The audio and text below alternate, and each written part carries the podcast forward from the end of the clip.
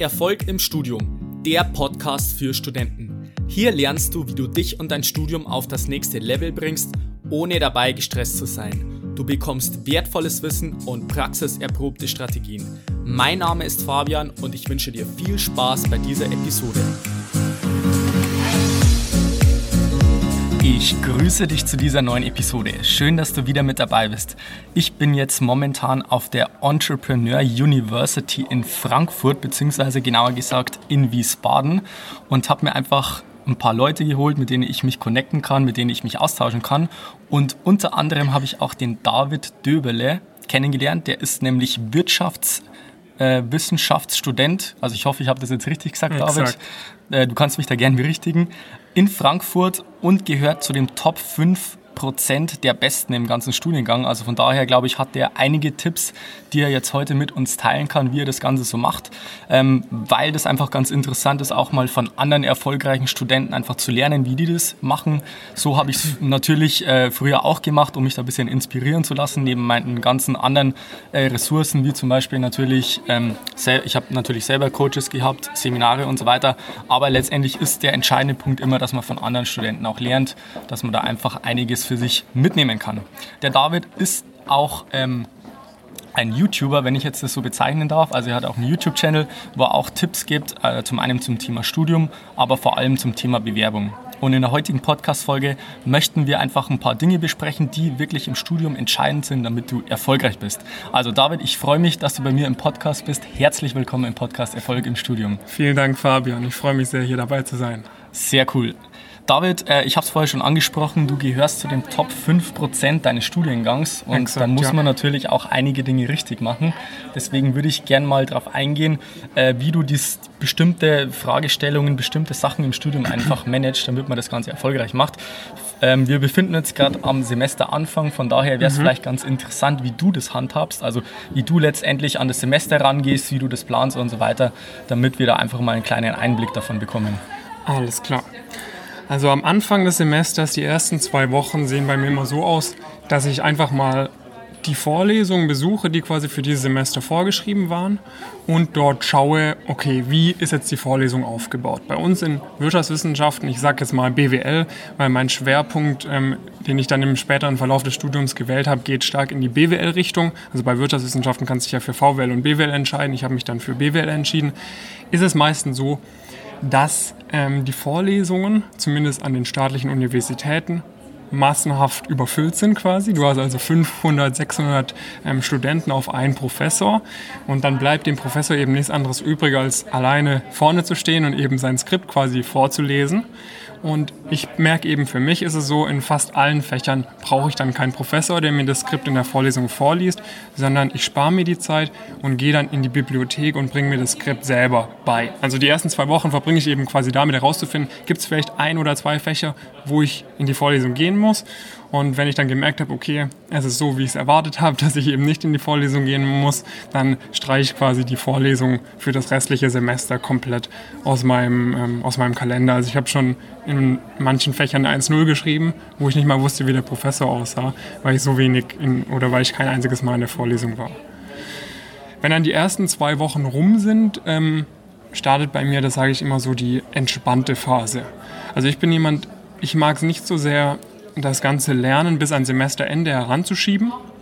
Das habe ich einmal gemacht mit nicht so guten Ergebnissen. Von dem her weiß ich auf jeden Fall, dass das zumindest für mich nicht so gut funktioniert und auch mit den Leuten, mit denen ich bisher über das BWL-Studium so gesprochen habe, die von mir quasi so, ich sag mal, gelernt haben, bei denen hat es auch so eher nicht funktioniert. Sondern was ich mache in dieser entspannten Phase, also ab Woche 2, ab Woche 3 des Semesters bis so circa einen Monat vor den Klausuren, beschäftige ich mich hauptsächlich da, damit mir selber das Skript beizubringen. Also weil ich ja nicht in die Vorlesung gehe, muss ich mir aber trotzdem natürlich das Skript aneignen.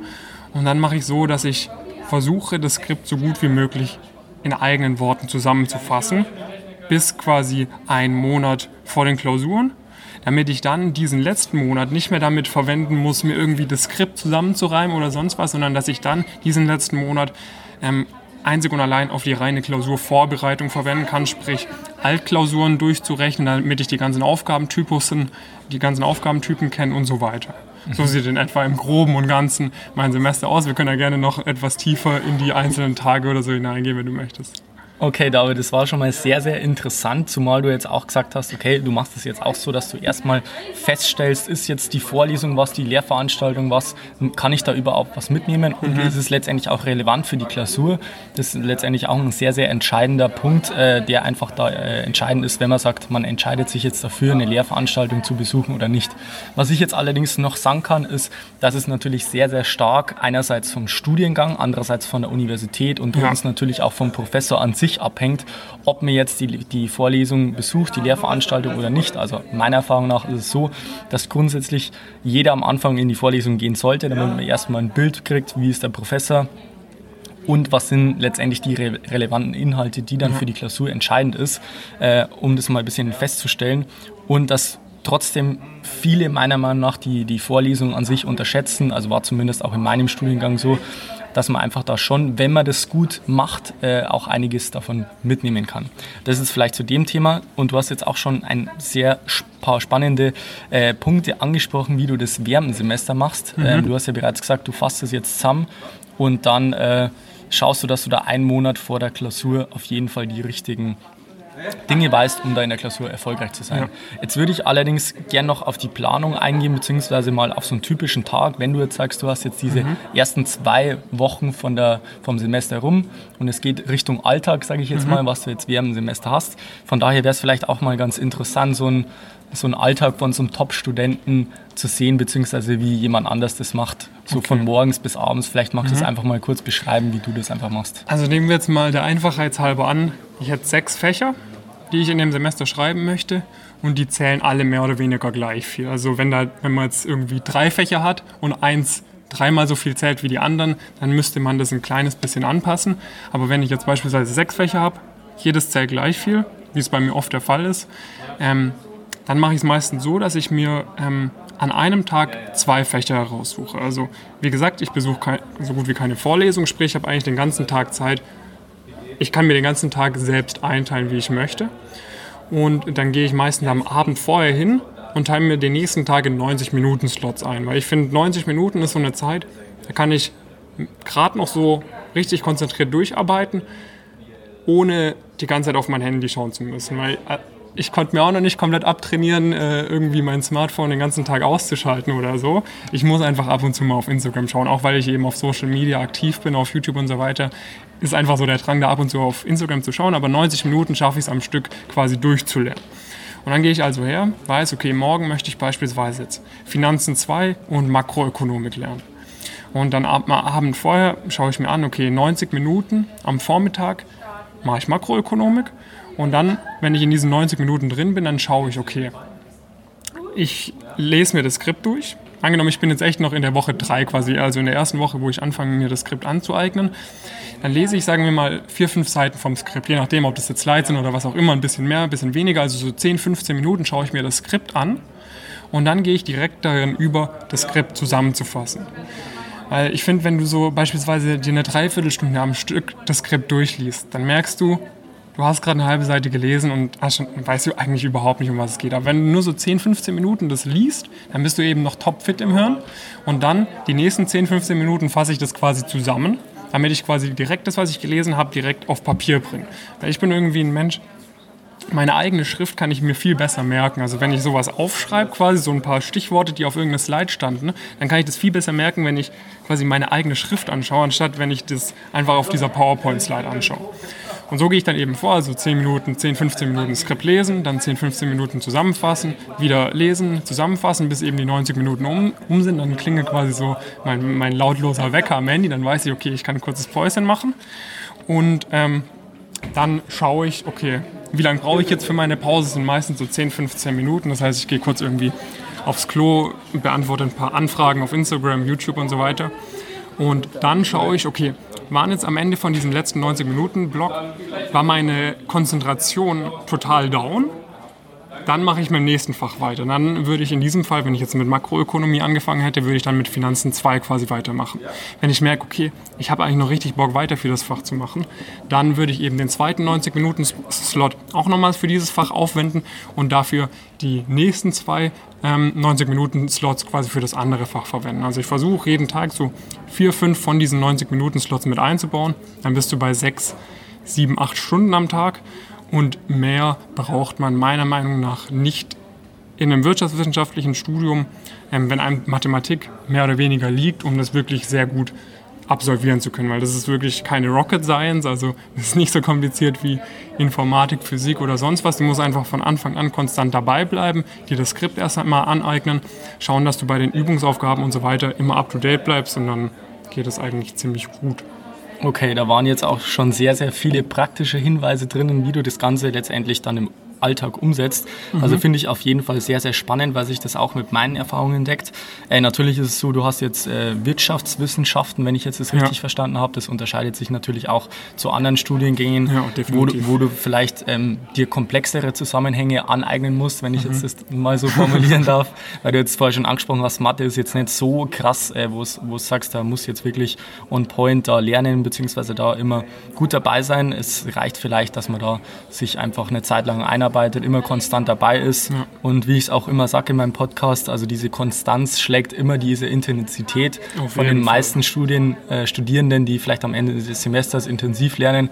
Aber letztendlich kann man das einfach viel entspannter machen, wenn man während dem Semester einfach diese Konstanz reinbringt, auch einen strukturierten Tagesablauf hat, also so wie du ja. das jetzt hast. Äh, was auf jeden Fall ein sehr, sehr wichtiger Punkt ist, den du angesprochen hast, ist das Thema Blocklernen, dass man sagt, okay, man nimmt sich jetzt 90 Minuten vor, die mhm. zieht man durch dann kann man auch wieder Pause machen, sollte man auch. Und jetzt nicht sagt, okay, ich hocke mich jetzt an den Schreibtisch hin und dann äh, schaue ich mal, was der Tag genau, so bringt, sondern du legst dir das ganz klar fest. Das ist auf jeden Fall schon mal sehr, sehr cool. Äh, was du jetzt auch angesprochen hast, finde find ich jetzt auch nochmal einen wichtigen Punkt, den ich so nochmal rausstellen möchte, ist, dass du dich jetzt nicht zu sehr mit der Theorie beschäftigst. Das heißt, äh, du schaust dir das vielleicht 10 bis 15 Minuten an und dann versuchst du gleich das bisschen drüber nachzudenken, genau, ja. zu verstehen, einfach die Zusammenfassungen gleich zu schreiben, beziehungsweise dir deine Lerninhalte so aufzubereiten, dass du das dann auch verstehen kannst, äh, die merken kannst, weil es bringt natürlich nichts, wenn du 90 Minuten lang das Skript durcharbeitest ja. und am Ende feststellst, du hast eigentlich äh, zwei Drittel schon vergessen und äh, die Hälfte hast du gar nicht erst verstanden. Das ist schon mal ein sehr, sehr wichtiger Tipp. Ansonsten fände ich es auch noch ganz interessant, wie du das letztendlich machst, wenn du jetzt sagst, du hast jetzt verschiedene Fächer und du musst jetzt praktisch einfach lernen oder so. Du, du sagst jetzt, du hast jetzt ein mathematisches Fach und mhm. ein wirtschaftswissenschaftliches Fach.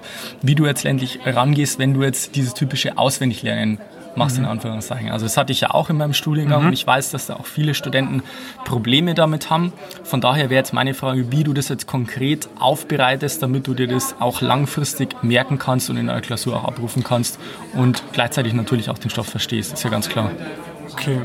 Also ja, genau, du hast du schon sehr gut angesprochen. Du musst ziemlich stark unterscheiden. Es gibt manche Fächer, wo sehr viel eigentlich nur Rechnen ist. Da musst du so ein paar Grundkonzepte verstehen und wenn du dann und dann musst du einfach nur noch die Übungsaufgaben quasi durchrechnen und musst sehr wenig auswendig lernen. Das sind die Fächer, die mir persönlich sehr gut gefallen, weil ich mathematisch glaube ich etwas stärker bin als beim rein auswendig lernen. Aber es gibt natürlich auch einige Fächer, wo du einfach nur stumpf auswendig lernen musst und jeden einzelnen Punkt von einem 400-seitigen PowerPoint-Skript komplett auswendig drauf haben musst. Und da ist eben so, ich hatte ja vorhin schon meine Zusammenfassung angesprochen. Und ähm, in dieser ersten Phase, also in dieser entspannten Phase, sage ich mal, bis vier, fünf Wochen vor den Klausuren, besteht meine Zusammenfassung eigentlich mehr oder weniger einfach daraus, fast wortwörtlich das Skript mit meiner eigenen Handschrift aufzuschreiben. Weil ich bin jemand, ich möchte die 1.0 oder die 1.3 in meinen Klausuren. Und dann kannst du eben nicht auf Lücke lernen, sondern du musst eben wirklich alles wissen. Und ich habe halt Angst, dass wenn ich das in meiner ersten Zusammenfassung schon, schon zu krass zusammenfasse, quasi das Skript, dass ich dann irgendeinen wichtigen Punkt oder einen halbwegs wichtigen Punkt nicht mit aufnehme und der mir dann am Ende die wichtigen zwei Punkte kostet, der mir zu einer 1.0 oder 1.3 gefehlt hätte. Sprich, in meinem ersten Skript ist eigentlich, es sieht eigentlich aus wie das Vorlesungsskript, es hat dann auch so 40, 50 DIN A4 Seiten mit meinen eigenen Schriftarten, nur ist es eben meine eigene Schrift. Und meine eigene Schrift kann ich einfach viel besser visualisieren. Ich weiß nicht, ob das die optimale ähm, Lernmethode ist. Ich kenne einige Leute, die lernen beispielsweise mit Karteikarten oder machen sich Mindmaps und so weiter. Für mich funktioniert meine Methode am besten, dass ich mir dann einfach das Skript, ich habe das dann auch in der Reihenfolge quasi abgeschrieben, wie es im offiziellen Skript ist. Und dann gehe ich einfach immer wenn ich beispielsweise ein Kapitel mir zusammengefasst habe, dann gehe ich das nochmal durch in Ruhe und habe dann quasi meine DIN A4-Seite, wo meine eigenen Schriften draufstehen und dann nehme ich mir noch ein weißes DIN A4-Papier und ziehe das immer so weiter nach unten. Ich weiß jetzt nicht, ob es die Zuhörer sich vorstellen können. Dann sehe ich beispielsweise die Überschrift die fünf Kernthesen von Milton Friedman. Okay. Ja. Und dann denke ich, okay, was waren die jetzt? Punkt 1, Punkt 2, Punkt 3 fällt mir ein. Gehe ich noch runter und dann bei 4 und 5 fällt mir dann nicht mehr so gut ein. Dann schaue ich nach und so, ah, das war's. Und so gehe ich dann quasi das komplette Kapitel quasi meiner Zusammenfassung immer durch. Und das wiederhole ich dann einfach. Nachdem ich ja schon relativ früh damit angefangen habe, wiederholt sich das dann ziemlich öfters. Und wenn ich dann eben in der heißen Klausurenphase, also im letzten Monat vor den Klausuren angekommen bin, dann sitzt eigentlich das Skript wirklich schon sehr, sehr gut. Außer gewisse Punkte, die einfach nicht in meinen Kopf reingehen. Und bei diesen gewissen Punkten, was dann vielleicht, sagen wir mal, 10, 15 Prozent vom Skript ausmacht, also weil meistens ist so, das, das meiste, was man lernt, ist schon relativ Common Sense, sage ich mal. Also das muss man vielleicht zwei, dreimal gelernt, äh, gelesen haben, damit man die Formulierung so mehr oder weniger drauf hat. Aber wenn man das dann einmal gekonnt hat, so geht es zumindest mir, dann kann ich das einfach. Aber immer so bei 10, 15 Prozent Minimum sind dann irgendwelche Definitionen oder so, das geht einfach nicht in meinen Kopf rein. Und dann mache ich mir von meinem ehemaligen mega ausführlichen Skript nochmal eine zusammen, also von meiner ehemaligen sehr ausführlichen Zusammenfassung kommt dann eine ganz kleine Zusammenfassung, mhm. die dann vielleicht ja, wenn das ehemalige, die erste Zusammenfassung quasi 50 Seiten lang war, dann ist die zweite Zusammenfassung vier oder fünf Seiten lang. Wo dann ganz stichwortartig die Sachen draufstehen, die ich mir auf jeden Fall noch aneignen muss. Und dann wiederhole ich einfach das ähm, jeden Tag zwei, drei Mal. Je nachdem, wie viele Fächer ich natürlich lernen muss. Wenn ich auf viele Fächer lernen muss, dann schaue ich mir jedes Fach vielleicht nur alle zwei Tage nochmal an. Aber so gehe ich dann eben quasi in den letzten Wochen vor den Klausuren vor und dann sitzen eigentlich auch diese Sachen, die ich mir bis dahin nicht merken konnte. Mhm. Ist schon mal sehr spannend, wie du das machst. Also wie ich jetzt das verstanden habe, gehst du zu 90 Prozent oder eigentlich fast immer über diese Lernzusammenfassungen. Mhm. Und das ist grundsätzlich auch eine gute Idee, was ich jetzt rausgefunden habe. Allerdings ist es so, dass für, die, für viele Studenten das vielleicht nicht immer zielführend ist, also sagen, okay, sie schreiben sich jetzt einfach eine Zusammenfassung und lernen das mhm. auswendig, sondern dann gibt es halt jetzt auch noch andere Methoden, wie du jetzt angesprochen hast, wie zum Beispiel Karteikarten mhm. und Mindmaps oder wenn man, also was, was halt meine Erfahrung ist, dass wenn man einfach so ein smartes System hat, wie man, wenn man weiß, okay, wie lernt man oder wie kann man sich jetzt die bestimmten Zusammenhänge aneignen, mhm. mit welchem Tool, dann kann man da auf jeden Fall sehr, sehr gut vorankommen. Also von daher wie gesagt, äh, kann ich jetzt auch schon mal als Tipp geben. Mhm. Es ist nicht immer so, dass man sagt, man schreibt jetzt eine Zusammenfassung und kann sich das dann einfach so reinziehen, ja. sondern es unterscheidet sich einfach vom Studiengang, von den Inhalten und ja. so und auch vom spezifischen Lerntypus, weil ich glaube, also so wie ich jetzt das Gefühl habe, bist du schon einer, der mit diesen Zusammenfassungen sehr, sehr gut klarkommt, mhm. einfach äh, um sich die Inhalte anzueignen mit einer gewissen Konstanz und auch mit einer gewissen äh, Wiederholungsrate, ja. dass man sich das einfach aneignen kann. Äh, was jetzt ich auch noch ganz interessant finde, ist, äh, das Thema, okay, du hast jetzt beispielsweise das Studium sehr, sehr gut gemeistert, du mhm. gehörst jetzt zu die Top 5% in deinem Studiengang dazu. Von daher wäre es auch ganz interessant, was du jetzt letztendlich mit diesen guten Noten anfangen möchtest, beziehungsweise wenn du jetzt sagst, du hast jetzt auch Freizeit, wie du das nutzt, sodass du jetzt im Studium bereits die Grundlage für ein erfolgreiches Berufsleben äh, legst, sodass du dann später einfach auch deinen Traumjob bekommen kannst. Mhm. Ja, dazu kann ich schon sagen, also ich habe direkt im ersten, in den ersten beiden Semestern bereits sehr, sehr gute Noten geschrieben. Und bei uns BWLern ist ziemlich wichtig, nicht nur gute Noten zu schreiben, sondern sich auch in, in die Berufswelt hineinzukommen, also durch Praktika und so weiter, weil es ist so, die ganzen Absolventenjobs, ähm, die natürlich bei den guten Unternehmen zumindest, dafür brauchst du bereits vorherige Praxiserfahrung. Und die vorherige Praxiserfahrung sollten, wenn möglich, Praktika bei möglichst renommierten Unternehmen sein. Aber selbst für diese Praktika brauchst du schon mal Praktika. Mhm. Und dadurch, dass ich eben bereits in den ersten beiden Semestern sehr, sehr gute Noten geschrieben hatte, konnte ich mir schon in den ersten beiden Semestern ähm, sehr gute Praktika organisieren, wohingegen fast alle von meinen Kommilitonen ähm, damals auf ihre Bewerbung die ganze Zeit nur Absagen bekommen haben. Also da haben natürlich meine Noten reingespielt. Ich hatte mich auch sehr mit dem Thema Bewerbung ähm, damals beschäftigt, bin auf Workshops gegangen, habe Ratgeber gelesen, weil ich wusste, alleine Noten ist noch nicht ausschlaggebend, Lebenslauf, Anschreiben und so weiter muss auch alles perfekt sitzen was dann auch dazu geführt hat, dass ich letzten Endes dann nach diesem Praktika auch meinen YouTube-Kanal gestartet habe, um eben anderen Studenten ebenfalls dabei zu helfen, weil ich eben gemerkt habe, dass eben allein die Noten nicht zählen, sondern auch die Qualität der Bewerbung sehr, sehr wichtig ist und man damit sehr viel herausholen kann. Aber ja, das war eben der erste große Pluspunkt, den ich gemerkt habe. Und nach meinem zweiten Praktikum, das war dann nach dem zweiten Semester, da war ich 19, das war im Vorstandsstab von einer sehr, sehr großen Bank wo ich da mit dem Top-Management quasi zusammengearbeitet habe. Die anderen Praktikanten dort waren Masterstudenten und ich dann mit meinen 19 Jahren. Es war natürlich zum einen ein cooles Gefühl, viele Leute haben mich gefragt, wie ich das dann bitte bekommen habe. Und zum anderen, allein dadurch, dass ich dieses Praktikum so früh bekommen habe, habe ich schon direkt nach dem Praktikum weitere Anfragen von beispielsweise einer großen Strategieberatung bekommen, ob ich nicht da auch ein Praktikum machen möchte. Und ich denke mal, all das hätte nicht geklappt, wenn ich schlechte Noten in meinem Studium am Anfang geschrieben hätte. Genauso wie jetzt mein YouTube und so weiter. Ähm, selbst mit einer sehr, sehr guten Bewerbung wäre es mir wahrscheinlich nicht möglich gewesen, schon nach dem zweiten Semester im Vorstandsstab von einer riesengroßen Bank Praktikum zu machen, sondern da waren die Noten auch wichtig.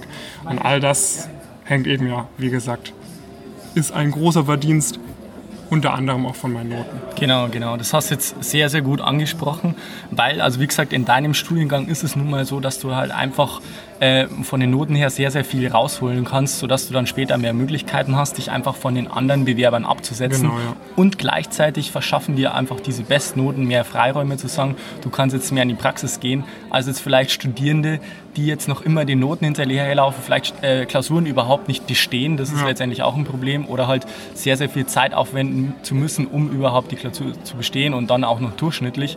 Von daher ist es zwar leider ein bisschen schade, dass diese Noten alleine nichts bringen, in Anführungszeichen, sondern dass das sogar vorausgesetzt wird, ja. dass du einfach Top-Noten hast und zusätzlich kannst dann auch noch über die Praxis gehen, dass du sagst, okay, du hast jetzt Top-Noten, bist in der Praxis gut aufgestellt, was dir einfach diese Top-Noten erlauben, dass du dich da weiter qualifizierst und so ist es einfach eine, so eine Aufwärtsspirale, die Exakt, einfach weitergeht, ja. weil du einfach Top-Noten hast und auch dann die nötigen Kapazitäten sowohl persönlich als auch zeitlich ja. frei hast, damit du dich einfach da weiterbilden kannst und das Wissen auch praktisch anwenden kannst. Ja, und was beim beispielsweise jetzt bei mir an der Uni auch so ist, die Top 5% quasi werden auch nochmal explizit gefördert. Das heißt bei uns Dienstlist. Ähm, da werden eben jedes Semester die besten 5% quasi eingeladen zu so, einem, zu so Events wie beispielsweise irgendwie Kamingespräche oder so.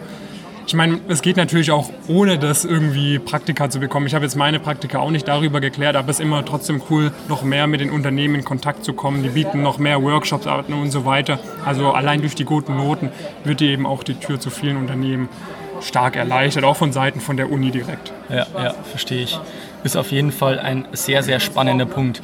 David, du hast es jetzt gerade schon angesprochen. Du hast dann auch dich letztendlich dazu entschieden, einfach dein Wissen weiterzugeben mhm. in Form von einem YouTube-Kanal, weil du einfach gemerkt hast, okay, du hast es jetzt einfach raus, wie du zum Beispiel so eine Bewerbung erfolgreich auch umsetzt, ja. sodass du auch vielleicht Jobs, Praktika und sowas bekommst, die jetzt vielleicht nur Masterstudenten vorbehalten sind mhm. oder einfach anderen Teilnehmern. Von daher glaube ich, dass du der, der richtige Ansprechpartner bist zu diesem Thema Bewerbungen. Mhm. Und äh, ich weiß auch, dass das für viele Studierende jetzt ein Thema ist, ist, die vielleicht jetzt am Ende vom Studium stehen, aber vielleicht auch in der Mitte, die sich für ein Praktikum und sowas bewerben müssen. Von daher wäre es vielleicht ganz interessant äh, zu wissen, was du für Tipps zum Thema Bewerbungen Empfehlungen hast, vor allem jetzt für Studenten, die jetzt sich beispielsweise für Praktika bewerben oder auch zum Thema Berufseinstieg?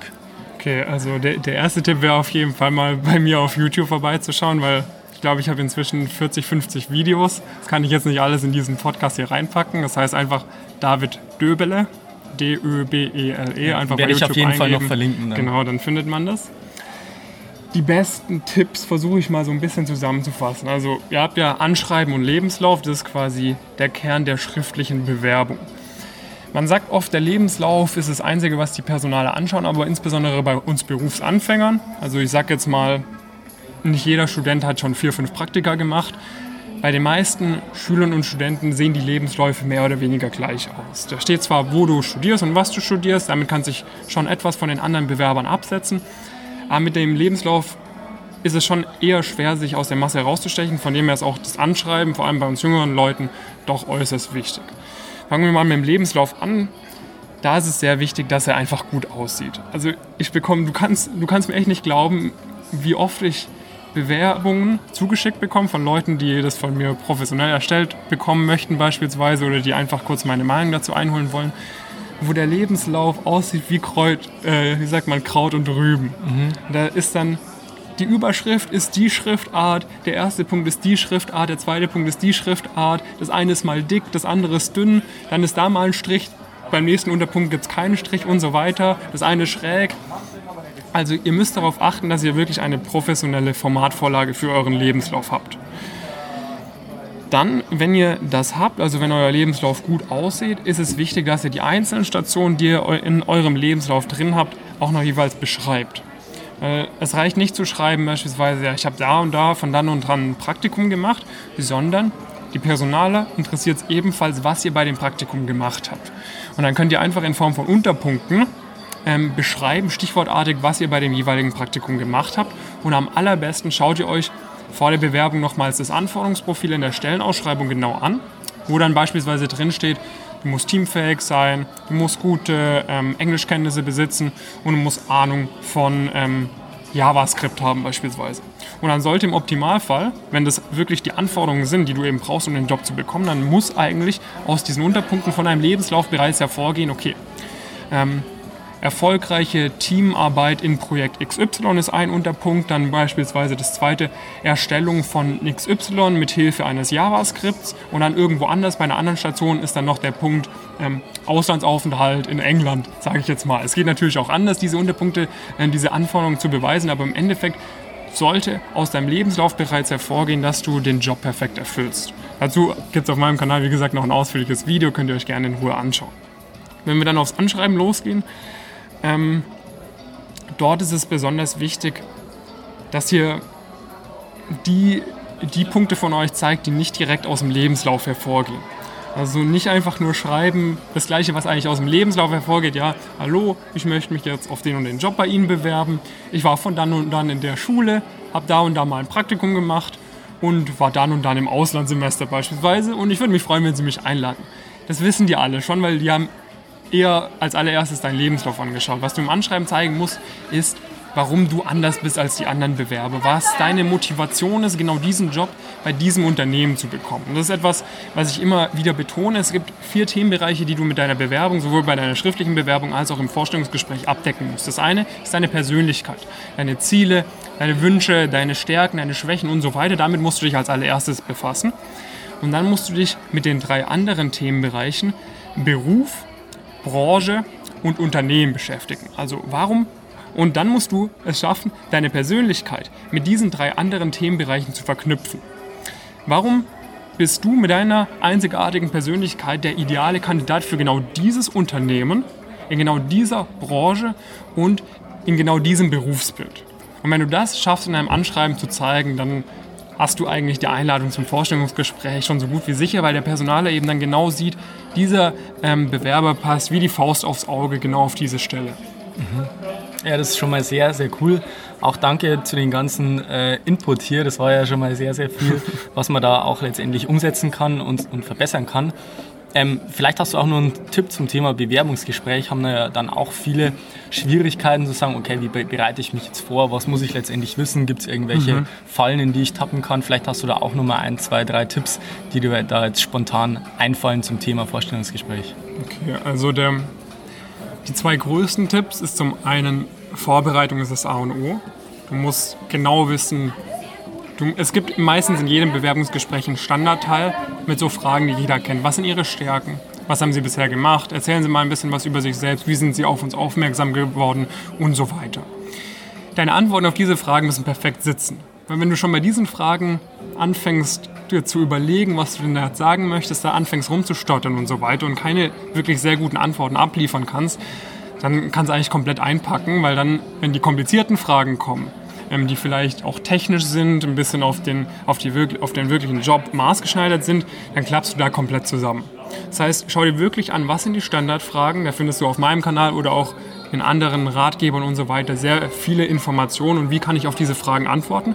Und dann schreib dir diese Fragen zu Hause auch schwarz auf weiß auf. Es ist oft mal so, das bemerke ich auch bei Leuten, die ich zum Beispiel via Skype coache, die sagen ja, ich weiß schon, was ich dann bei meiner Selbstpräsentation erzähle. Und dann sage ich so, okay, Herr Bewerber, also wir tun dann so, wie wenn ich quasi der Personaler wäre, erzählen Sie doch mal, ähm, was haben Sie jetzt die letzten fünf Jahre so gemacht? Und dann kommen die dann nach zehn Sekunden komplett ins Stottern, weil sie halt im Endeffekt nicht wissen, was sie sagen sollen. Und wenn du dir das jetzt wirklich mal schwarz auf weiß zu Hause aufschreibst, eine halbe Seite, was du dann erzählen möchtest, dann merkst du eben, ob du jetzt wirklich Dinge hast, die du dann sagen kannst und ob du diese Dinge auch gut miteinander verknüpfen kannst quasi, damit es eine richtig schöne Geschichte wird mit einem roten Faden oder ob du eben im Vorstellungsgespräch total improvisieren wirst. Und weil, wenn du bei irgendeiner Frage improvisieren wirst, solange du nicht ein Naturtalent bist, was die meisten Bewerber leider nicht sind, ähm, wird es nach hinten losgehen. Ein zweiter Tipp nach ausreichender Vorbereitung ist so ein bisschen kontrovers, aber er hat mir persönlich sehr stark geholfen und auch vielen Leuten, die ich bisher gecoacht habe. Und zwar setzt nicht alles auf eine Karte. Also bei vielen Sachen im Leben ist es schon sinnvoll, quasi, man sagt glaube ich, burn the ships. Quasi der Eroberer kommt auf die neue Insel und sagt seiner Mannschaft, ihr verbrennt jetzt die Schiffe. Wir überleben nur, wenn wir hier den Krieg gewinnen oder was auch immer. Beim Thema Bewerbung würde ich immer empfehlen, Plan B in der Tasche zu haben. Wenn du beispielsweise, du weißt, okay, ich möchte jetzt bei diesem einen Unternehmen am aller, allerliebsten einen Job bekommen und du dich jetzt bei diesem einen Unternehmen nur bewirbst und dann die Wahrscheinlichkeit, du hast eine gute Bewerbung erstellt, du wirst eingeladen zum Vorstellungsgespräch, dann wirst du so nervös sein. Und du hast auch überhaupt keine Erfahrung, du weißt überhaupt nicht, was auf dich zukommt. Die Wahrscheinlichkeit ist enorm hoch, dass du hier eine Absage bekommst. Wenn du dich hingegen beispielsweise, wenn du davor noch so vier, fünf andere Unternehmen herausgesucht hast, die jetzt nicht deine absolute Top-Priority sind, wo du aber trotzdem sagen würdest, okay, wäre schon okay, dort zu arbeiten. Also sagen wir mal, ich würde würd mich jetzt nicht von der nächsten Brücke stürzen, wenn die mir ein Jobangebot machen. Ja. Du dich zuerst da bewirbst. Bei vier Stück beispielsweise. Und du bist bei allen vier im Forschungsgespräch. Also hast dich vielleicht bei acht beworben, wirst von vier eingeladen und bekommst dann von zwei ein Jobangebot. Das ist nicht so unwahrscheinlich, wenn du dich gut vorbereitet hast, das ist durchaus machbar. Und dann kommst du zu einem Traumunternehmen und weißt genau, okay, ich hatte jetzt schon vier Vorstellungsgespräche, zwei sind extrem gut gelaufen, von denen habe ich schon ein Jobangebot in der Tasche, kann ich morgen zusagen. Und dann bist du jetzt bei deinem Traumunternehmen, du wirst viel selbstbewusster auftreten, du wirst viel lässiger auf die Fragen antworten, du kannst wirklich in die Position hineingehen, dass die Personaler dir das Unternehmen schmackhaft machen müssen. Weil du kannst sagen, hey Leute, ich kann auch woanders arbeiten. Warum soll ich denn ausgerechnet zu euch kommen? Das werden die Personaler merken und es wird ihnen auf jeden Fall gefallen, solange du es nicht, natürlich nicht total arrogant kommunizierst. Aber ähm, ja, mit so einem Plan B, das macht für das Mindset unglaubliche Wunder ähm, für dein Auftreten und so weiter. Von dem her würde ich auf jeden Fall jedem Bewerber empfehlen, sich möglichst breit zu bewerben, sich nicht auf ein einziges Unternehmen festzuschreiben, weil du dadurch eben deine Chancen enorm erhöhst. Okay, sehr, sehr cool. Sehr, sehr cool, David.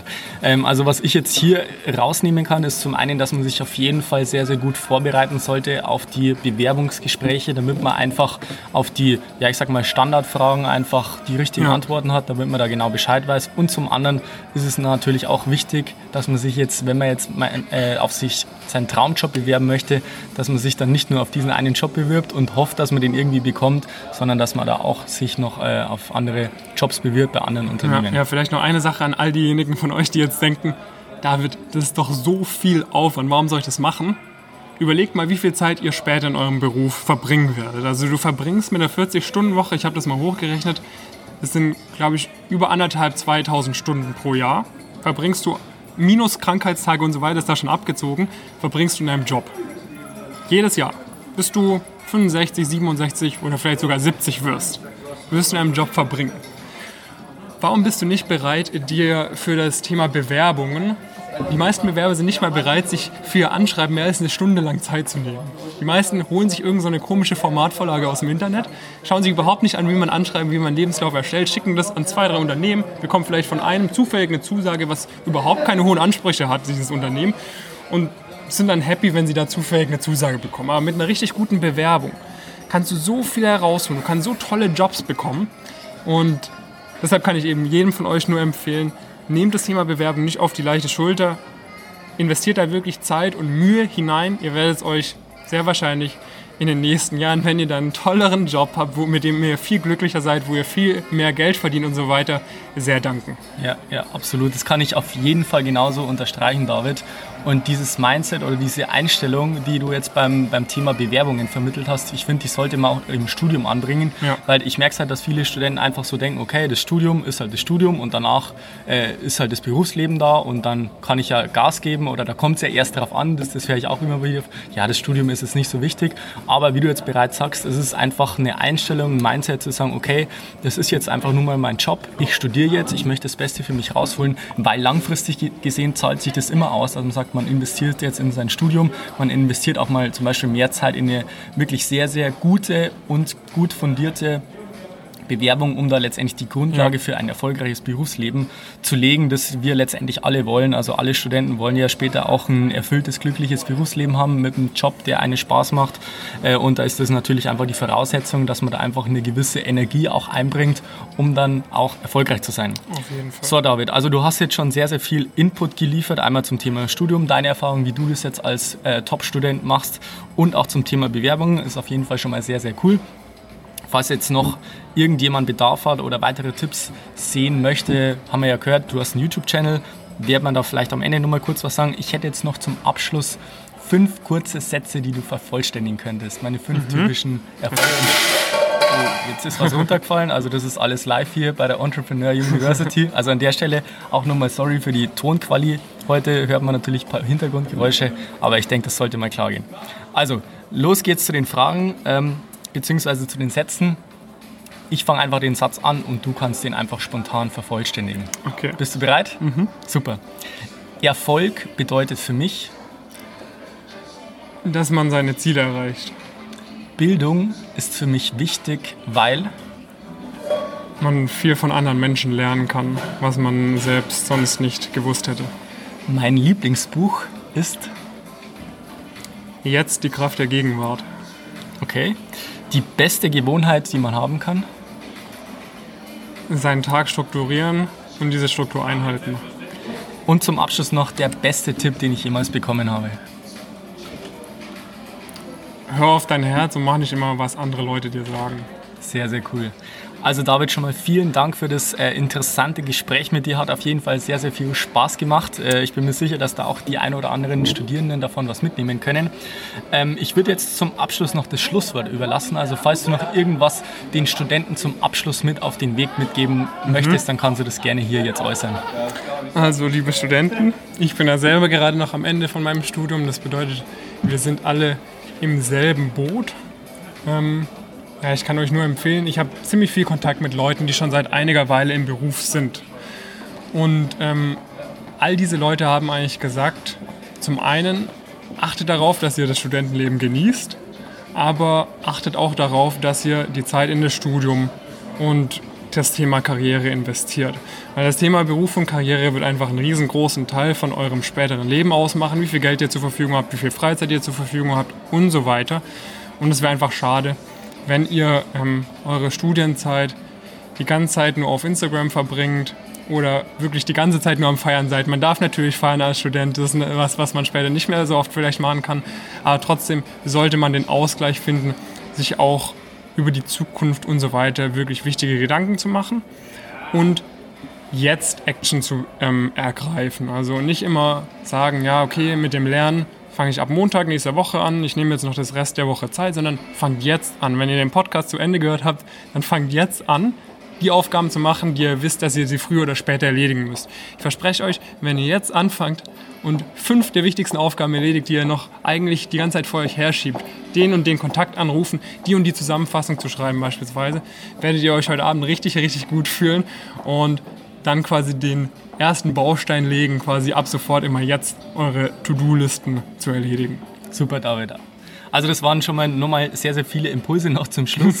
Sehr cool, interessant, dass du jetzt auch nochmal die Studenten dazu animiert hast, da wirklich jetzt auch was umzusetzen, beziehungsweise da mal die Entscheidung zu treffen, dass man was ändert, dass man sagt, man nimmt jetzt dieses Thema Studieren beziehungsweise äh, Bewerben auch ein bisschen ernster oder gibt da zumindest den Rahmen, den es letztendlich gebührt. Also ja. David, nochmal herzlichen Dank für dieses coole Interview. Vielen Dank, Fabian. Hat wirklich Spaß gemacht. Äh, wie wir bereits erwähnt haben, die Links gibt es dazu in den Show Notes, also sowohl zum YouTube-Kanal als auch zu deinem Instagram-Profil. Wäre vielleicht auch für den einen oder anderen ganz interessant, dass wenn man mehr von dir erfahren möchte, dass man sich da einfach mit dir connecten kann, dass man da einfach ein bisschen Content auch bekommt. Exakt. Genau. Ansonsten, äh, wie du bereits weißt, kannst du dich äh, für meine kostenlose Facebook-Gruppe anmelden. Da sind wir jetzt momentan auch wieder sehr, sehr gut dabei. Es sind viele Studierende, viel ambitionierte Studierende dabei, damit wir uns einfach da austauschen können. Du bekommst auch eins zu eins Feedback. Ansonsten kannst du natürlich auch gern wie immer den Podcast in deiner Podcast-App abonnieren. Und ich würde mich freuen, wenn wir uns dann in der nächsten Episode wiederhören. Bis dahin wünsche ich dir noch einen wunderbaren und erfolgreichen Tag. Bis dann, bleib dran, dein Fabian. Ciao.